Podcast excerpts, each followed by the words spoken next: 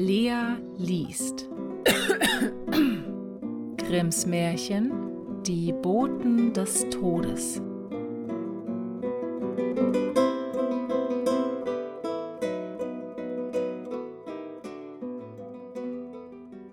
Vor alten Zeiten wanderte einmal ein Riese auf der großen Landstraße. Da sprang ihm plötzlich ein unbekannter Mann entgegen und rief Halt, keinen Schritt weiter. Was? sprach der Riese. Du Wicht, den ich zwischen den Fingern zerdrücken kann, du willst mir den Weg vertreten? Wer bist du, dass du so keck reden darfst? Ich bin der Tod, erwiderte der andere. Mir widersteht niemand, und auch du musst meinen Befehlen gehorchen. Der Riese aber weigerte sich und fing an, mit dem Tode zu ringen. Es war ein langer, heftiger Kampf, Zuletzt behielt der Riese die Oberhand und schlug den Tod mit seiner Faust nieder, dass er neben einem Stein zusammensank. Der Riese aber ging seiner Wege, und der Tod lag da, besiegt, und war so kraftlos, dass er sich nicht wieder erheben konnte. Was soll daraus werden? sprach er wenn ich da in der Ecke liegen bleibe. Es stirbt niemand mehr auf der Welt und sie wird so mit Menschen angefüllt werden, dass sie nicht mehr Platz haben, nebeneinander zu stehen. Indes kam ein junger Mensch des Weges, frisch und gesund, sang ein Lied und warf seine Augen hin und her. Als er den halb Ohnmächtigen erblickte, ging er mitleidig heran, richtete ihn auf, flößte ihm aus seiner Flasche einen stärkenden Trank ein und wartete, bis er wieder zu Kräften kam.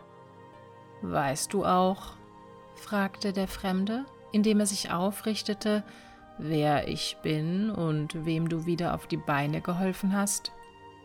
Nein, antwortete der Jüngling, ich kenne dich nicht. Ich bin der Tod, sprach er, ich verschone niemanden und kann auch mit dir keine Ausnahme machen. Damit du aber siehst, dass ich dankbar bin, verspreche ich dir, dass ich dich nicht unversehens überfallen, sondern dir erst meine Boten senden will, bevor ich komme und dich hole.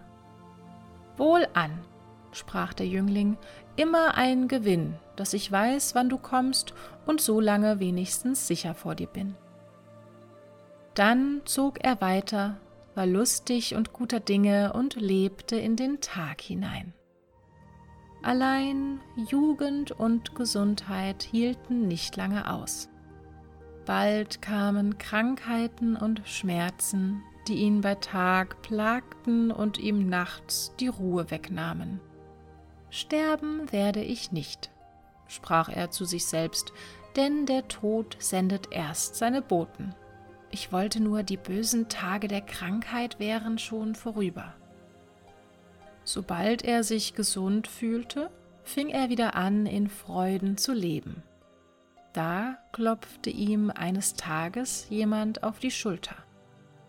Er blickte sich um und der Tod stand hinter ihm und sprach Folge mir, die Stunde deines Abschieds von der Welt ist gekommen.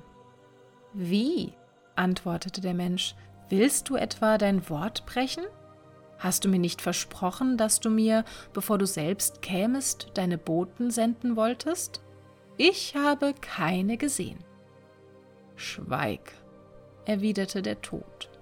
Habe ich dir nicht einen Boten über den andern geschickt? Kam nicht das Fieber stieß dich an, rüttelte dich und warf dich nieder, hat der Schwindel dir nicht den Kopf betäubt, zwickte dich nicht die Gicht in allen Gliedern, brauste dir's nicht in den Ohren, nagte nicht der Zahnschmerz in deinen Backen, wird dir's nicht dunkel vor den Augen?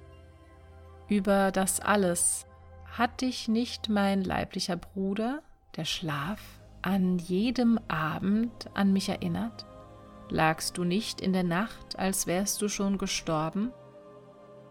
Der Mensch wusste nichts zu erwidern, ergab sich in sein Geschick und ging mit dem Tode fort.